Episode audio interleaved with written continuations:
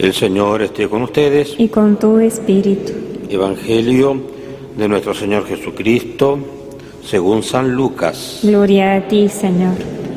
Cuando estaba por cum-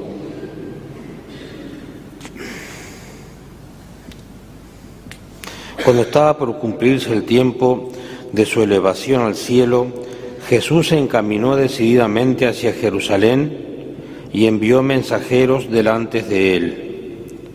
Ellos partieron y entraron en un pueblo de Samaria para prepararle alojamiento, pero no lo recibieron porque se dirigía a Jerusalén.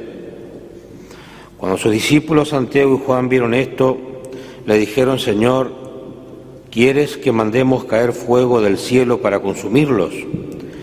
Pero él se dio vuelta y los reprendió, y se fueron a otro pueblo. Mientras iban caminando, alguien le dijo a Jesús, te seguiré a donde vayas.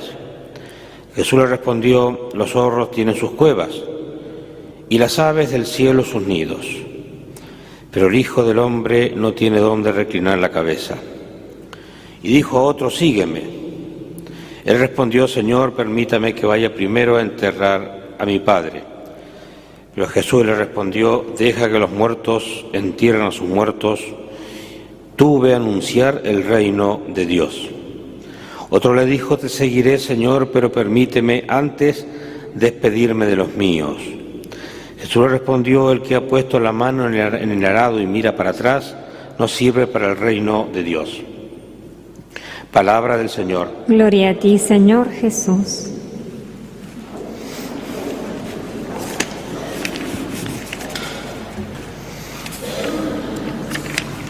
Queridos hermanos en el Señor, las, las lecturas de hoy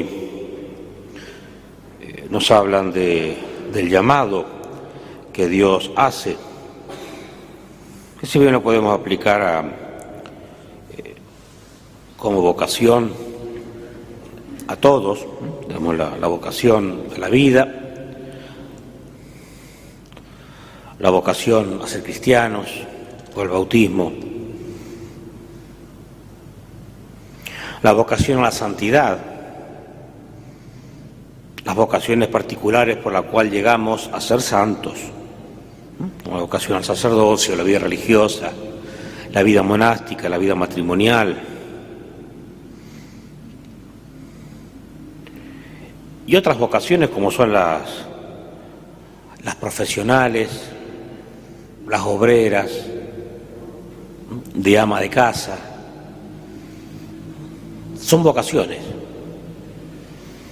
Y en esto que del- digo del matrimonio, lo digo pensando eh, en el papá y la mamá,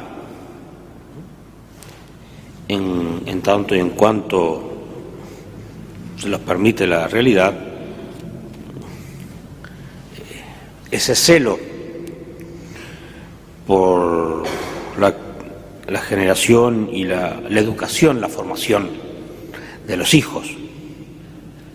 Pero acá eh, la primera lectura se refiere a un profeta, la segunda se refiere a la libertad y la tercera eh, son distintos casos eh, de llamados con respecto a Jesús.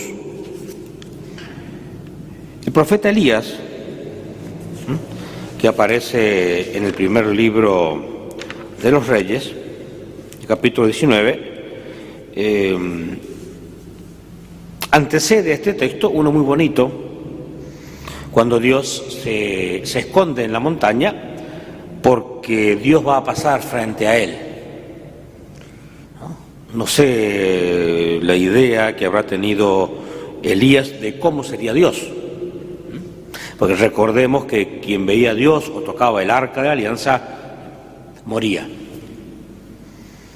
Y hubieron algunos que tuvieron el coraje, no como irrespetuosos, sino como amigos de Dios, como Moisés, que hablaba con Dios cara a cara como dos amigos, o como Moisés, que fue, eh, perdón, David, la persona más humilde que había en ese momento. Eh, y el Señor le dijo que iba a pasar. Ahora, ¿cómo Elías se lo imaginaba? Elías se lo imaginó de varias maneras y ninguna era.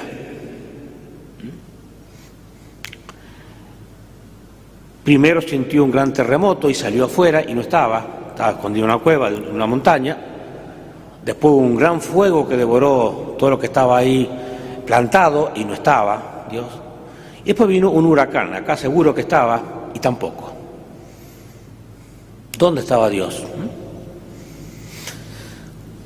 Pero en eso eh, siente un susurro de, una brisa suave que va pasando y delante de la puerta de la cueva y pasaba Dios y le dio vergüenza a Elías, tanto que había hablado con Dios y tanto que sabía y todo, le dio vergüenza por no haberlo reconocido y se tapó el rostro.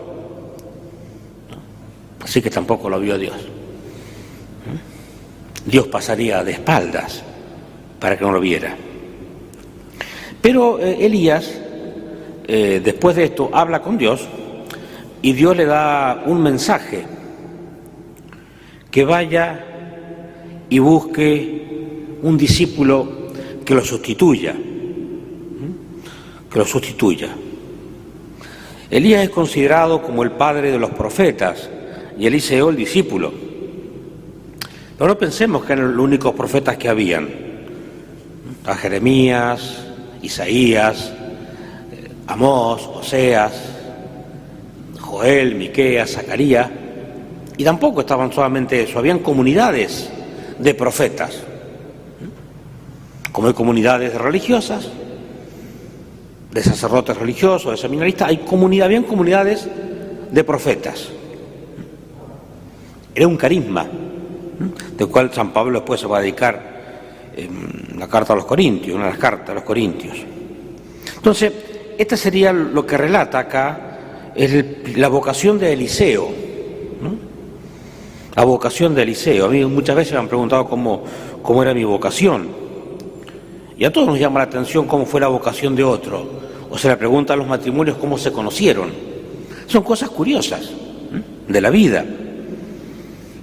Elías se encuentra con Dios entonces en esta brisa suave y recibe la misión de ungir, ungir con óleo, o sea, con aceite, al futuro profeta. Elías encuentra a Eliseo en su trabajo de agricultor, así como Jesús va a encontrar a Pedro, Santiago, Juan y Andrés en su trabajo de pescadores de hombres, lo encuentra allí, a Eliseo, y Eliseo estaba trabajando. Por supuesto, todo esto tiene sus particularidades. Elías lo llama, pero no, no, lo llama como Jesús llama, por ejemplo, a Mateo, sígueme, sino con un gesto significativo le coloca el manto, le coloca el manto, le coloca el manto encima. Es decir, el profeta tenía un vestido que representa a la persona y a lo que esa persona hace.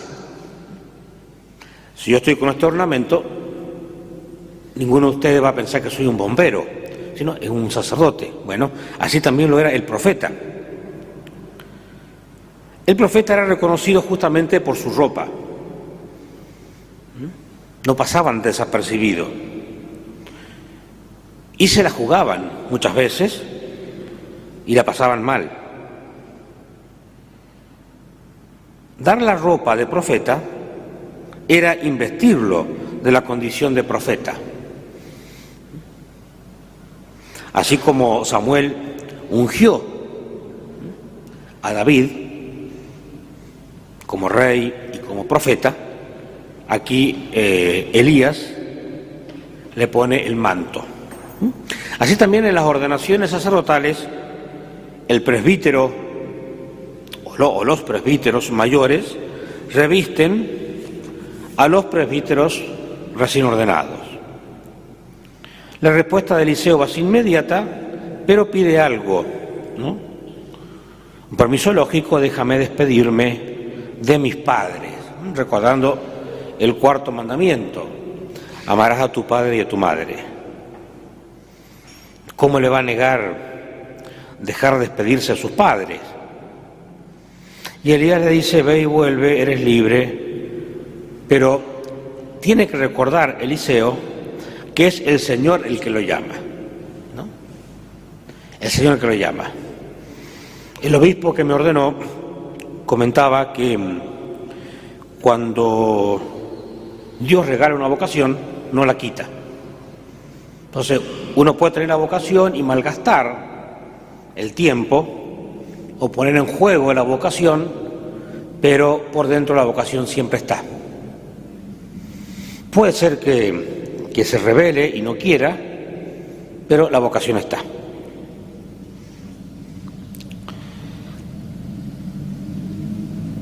El Señor te llama. El consagrado es de Dios. Es el tema. Y sabemos que el que juega con fuego se quema. Como me dijo un banquero el otro día, zapatero a tu zapato. Usted sabe de cura, yo sé de banco. Tiene razón. Pero fíjense qué curioso lo que va a hacer Eliseo y qué representativo que es, ¿no? Ejemplificado. Eliseo va a hacer un asado con la yunta de bueyes con la que estaba arando, tenía 12, con la última que llevaba él, y con la madera del yugo hace el fuego. De acá entendemos que el asado ya es algo tradicional. No sé si el lemon pie era tan tradicional, pero el asado sí. Yo he puesto más el asado. Eh, pero ¿con qué lo hace? Con lo que está trabajando. ¿Y qué significa eso? Que se desprende de su mundo, se desprende del mundo, de ese trabajo, para ir a otro mundo con otro trabajo.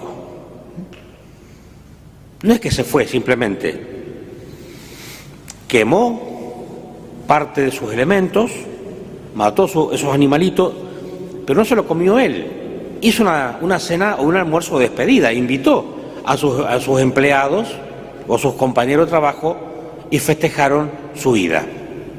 Y se fue. Después en casa, más tranquilos, pueden leer el ciclo de Eliseo, que es muy curioso, muy lindo, igual que el de Elías, eh, muy edificante, en los libros de los reyes. ¿Mm? Quemar los aperos es un gesto de abandono de todo para seguir al Señor. Entonces, la vocación implica un cambio de actitud de vida, yo, por ejemplo, me sorprendí el, primer día que me vi vestido de cura frente a un espejo. Porque nunca me había vestido de cura. Así que me, sorprendí. Y calculo que cualquiera que, se pone un uniforme la primera vez, o las novias se miran al espejo eh, cuando están en la modista también, pero implica un cambio de actitud de vida. Renuncio a lo mío eh, para tener a Dios. Fíjense que el Evangelio tiene unas particularidades que es la siguiente. Mientras iban caminando, alguien le dijo a Jesús, te seguiré donde vayas. Recordemos que Elías decía, Dios te llama. Dios te llama. Acá se autollama esta persona. Y a veces nos llama la atención la vida religiosa, la vida sacerdotal, la vida matrimonial, la vida militar, la vida del bombero. Yo siempre chico quise ser bombero. Eh, nos llama la atención ese bien por el otro, pero no sabemos si tenemos esa vocación. El Señor te llama. Este joven se autollama te seguiré donde vayas. Tampoco especifica una vocación. Entonces Jesús le, cuenta, mira, eh, pone los animales de ejemplo, los zorros tienen sus cuevas, las aves del cielo tienen donde reclinar la cabeza, pero yo, eh, perdón, las aves del cielo tienen sus nidos, pero el Hijo del Hombre, o sea, yo, no tengo donde reclinar la cabeza. Sí, cuestión de la pobreza. Quizás Jesús tendría una casa, obviamente, para vivir, no creo que viva, no hubiera vivido en ningún lugar, pero está indicando que, a ver, no mm, el, que sigue a Jesús no vive de la abundancia, sí de la providencia, y nunca le va a faltar nada. Entonces, es un caso curioso ya. Pero aparece un segundo caso que es cuando Jesús llama a uno, a otro joven, y le dice, sígueme.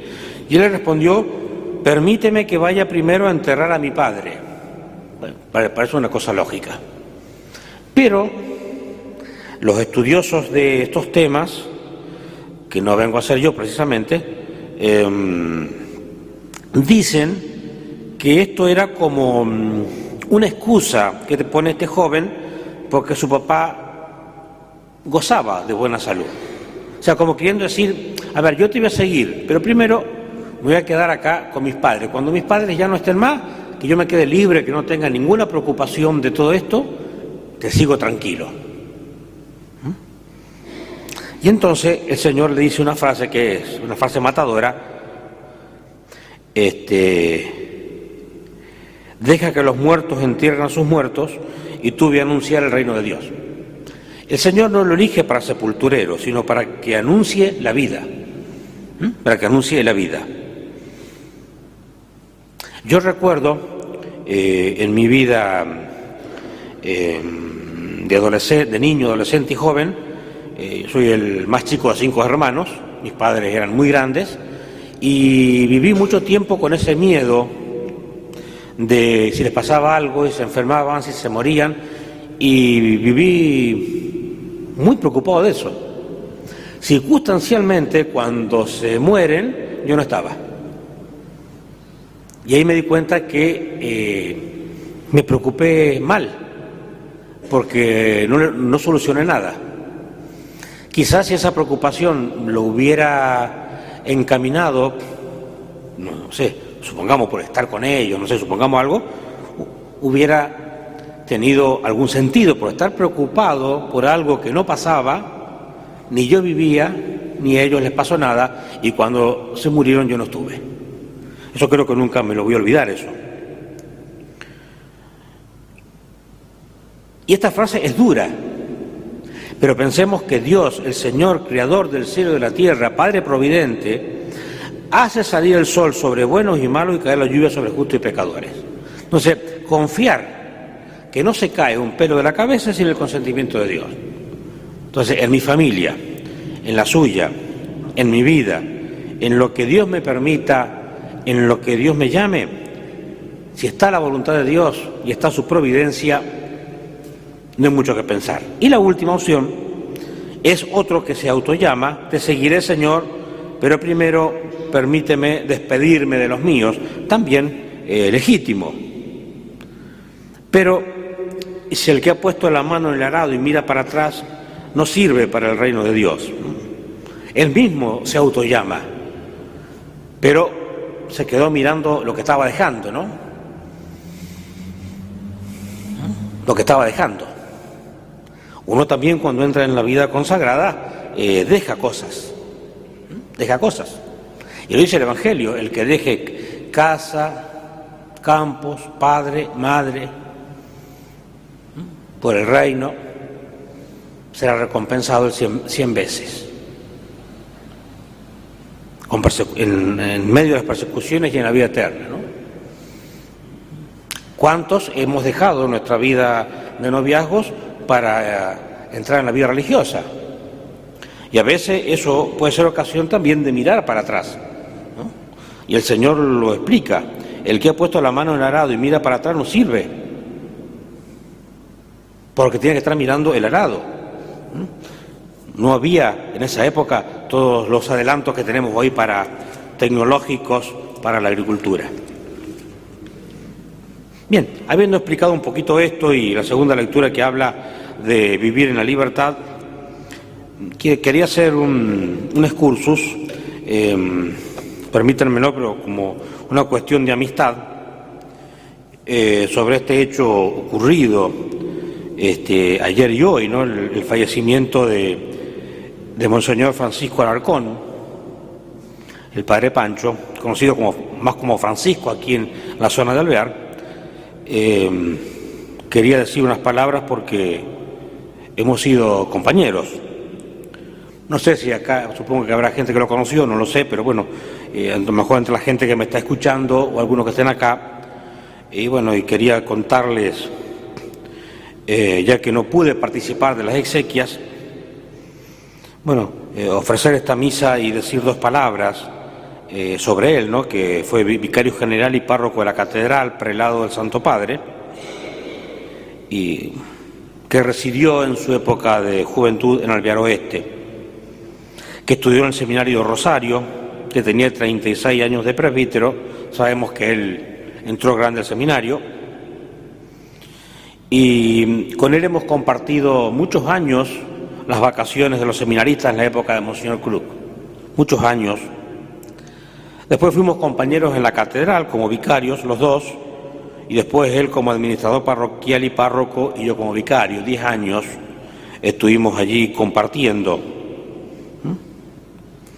donde ahí uno podía ver eh, esa fidelidad que tenía a cada obispo que, teníamos, que hemos tenido varios, y, también a cada papa. Y eso es algo también interesante, eh, como ejemplo, como ejemplo, porque el que obedece, este, el demonio huye, lo mismo que el que es alegre. Eh, yo pensaba hoy en qué se distinguió, y yo noté algunas cosas, ¿no? se extinguió en la catequesis, en los bautismos, casamientos, la atención a los pobres. Yo vi más de una vez, muchas veces, que postergaba sus comidas por, por atender a que otros pobres comieran. Es más, eh, vi, también, supe de los pobres que atendía en la catedral y les daba eh, de comer. ¿no? Sé de los ayunos que hacía sé de las, de las adoraciones enteras nocturnas que hacía, lo sé porque lo vi. ¿Mm? La alegría, la oración, la adoración al Santísimo. Y sus figuras, fíjense, cosa curiosa, fueron dos curas que estaban acá en Alvear, obviamente porque era de Alvear, y uno fue el padre que hizo este templo, el padre Juan Prescher, y el padre Eusebio Blanco, que en ese entonces era párroco de Albero Oeste y fue su catequista, hoy lo dijo él unas palabras en la misa exequial. Él le dio el catecismo. Y se, destacó también como pastor de laicos y como padre de la comunidad, tuvo ese solo destino en su vida, y también como compañero nuestro, compañero de oficio, aunque era más grande que yo, y, mm, y formador también de sacerdotes y diáconos, porque todos los más jóvenes que se ordenaban se los mandaban a él. Se los mandaban a él y él los iba acompañando un tiempo antes de destinarlos. Yo cuando fui al seminario tenía 24 años, mis compañeros tenían 17, 18 y Claro, estaba medio complejado. Entonces me dijeron, anda a hablar con un muchacho de Alvear, que es más grande que vos. Y ahí, ahí nos conocimos con el padre Pancho, ¿no? Por supuesto, él era varios años más grande que yo. Jesús dice el Evangelio que llamó a los que quiso para que estuvieran con él. Y el Señor lo eligió a nuestro hermano para el sacerdocio y era para estar junto a él, en el cielo, porque vivió aquí en la tierra como bautizado que vivió en la fe, en la esperanza y la caridad junto a la palabra de Dios y a la Eucaristía. Recién cuando yo les decía que el profeta mayor vestía al profeta menor, justamente este, él fue uno de los que me revistió el día de mi ordenación y que me predicó el retiro de ordenación, junto con el otro padre que también murió, el párroco, el padre Cresitelli, ¿no? Así que bueno, estoy, si uno se siente mal por la pérdida eh, corporal de un compañero, de un hermano, pero bueno, está junto a Dios. De todas maneras, eh, diría que estamos en baja, ¿no? Hace tiempo atrás murió el padre Álvaro, el padre Alejandro Casado, ahora tenemos dos, dos hermanos curas internados, uno con pancreatitis y el otro eh, con una operación de los intestinos, había tenido cáncer. Eh, todos compañeros de, de la camada del padre Héctor y mía. Esperemos que se corte de racha, para no, no, no, no romperle los ánimos a ustedes, ¿no?